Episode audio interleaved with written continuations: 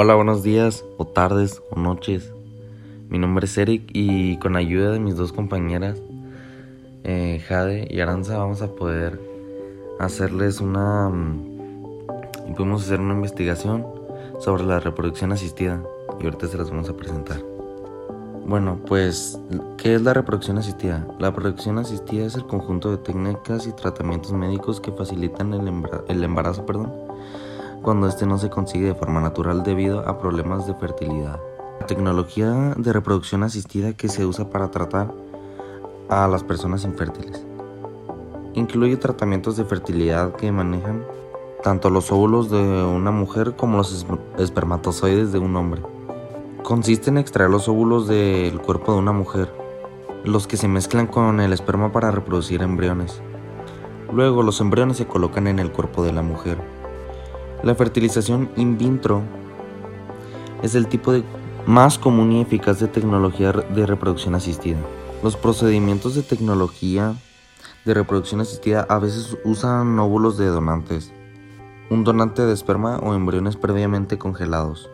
Actualmente entre un 12% y un 18% de parejas que quieren tener un hijo descubren que sufren de infertilidad con el 50% de causas de origen masculino y el 50% de causas de origen femenino. También es posible que ambos miembros de la pareja sean infértiles. Y si es que se ha dado casos en que las parejas son totalmente infértiles y es donde entra la función de reproducción asistida para poder formar una familia. Porque es lo que están buscando muchas parejas. Ahora, ¿cómo serían las, las parejas gays? O lesbi que naturalmente no pueden tener eh, bebés, no pueden tener hijos por razones muy obvias, porque son del mismo sexo y el mismo sexo no puede tener em, la fertilidad que tienen dos sexos diferentes. Por otra parte, existen otros grupos de personas que necesitan recurrir a las técnicas de reproducción asistida para lograr ser padres los hombres y mujeres solteros y solteras, las parejas homosexuales. Se pueden utilizar una madre subrogada, tradicional o gestacional. Una madre subrogada tradicional, también llamada vientre de, de, alquiler, es una mujer que queda embarazada con el esperma del hombre de la pareja. Una madre subrogada gestacional que queda embarazada con el óvulo de pareja femenina y el esperma de la pareja masculina. Y ahora quiero que me diga mi compañera Jade, que es la siguiente, en, qué tiene para aportar y después va a la Aranza, para ver qué tienen para aportar y ver su investigación. Adelante.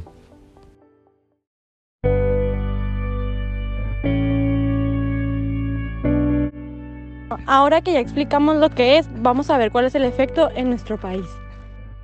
La libertad reproductiva se refiere también al acceso a la fertilidad asistida. Pero en México, el vacío legal sobre estas técnicas está generando un problema de salud pública. Nos dimos cuenta que en México no existe una ley que regule específicamente las técnicas de reproducción asistida. Las técnicas que aplican estos tratamientos se rigen por la Ley General de la Salud y un reglamento o la ley secundaria sobre investigación en seres humanos que permite la experimentación en mujeres embarazadas, embriones y fetos si se tiene su consentimiento y se siguen las pautas éticas establecidas por las autoridades. La Comisión Federal para, para la Protección contra Riesgos Sanitarios, COFEPRIS, lleva un registro de estos centros, revisa que cumplan con los estándares de calidad y está al tanto de los protocolos de investigación y los materiales bioquímicos utilizados.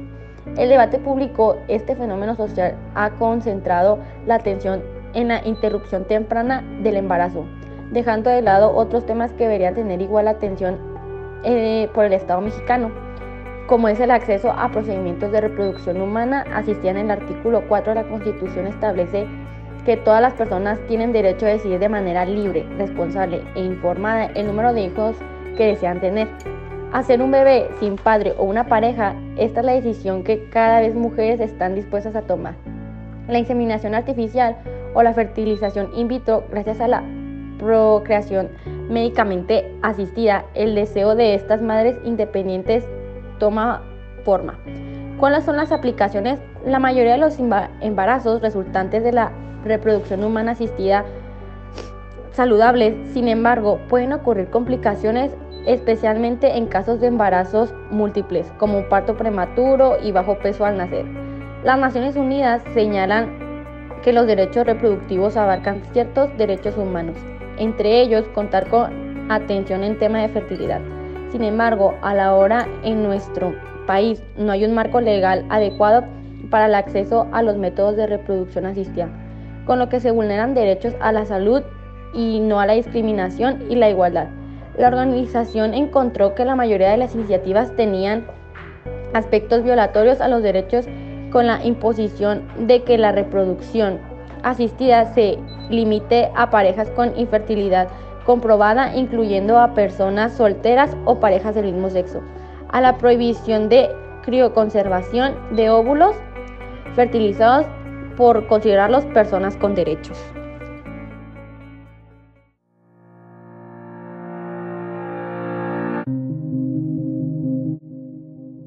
Mi equipo y yo concluimos que lo que hoy tenemos es un incremento de clínicas de reproducción que a la sombra del vacío legal y de la ausencia de un registro de reproducción asistida como lo hay en otros países, ha generado un mercado de falsas expectativas sobre el éxito esperado de estos tratamientos, con severas implicaciones emocionales, económicas y éticas para quienes recurren a ellos.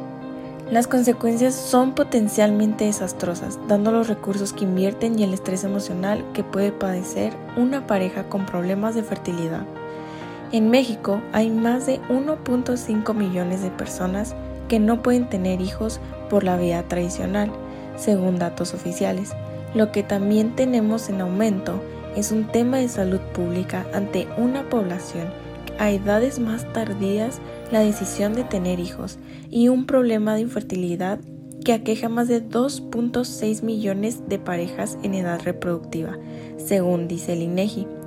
La organización encontró que la mayoría de las iniciativas tenían aspectos violatorios a los derechos humanos, con la imposición de que la reproducción asistida se limite a parejas con infertilidad comprobada, excluyendo a personas solteras o parejas del mismo sexo, o la prohibición de la crioconservación de óvulos fertilizados por considerarlo personas con derechos.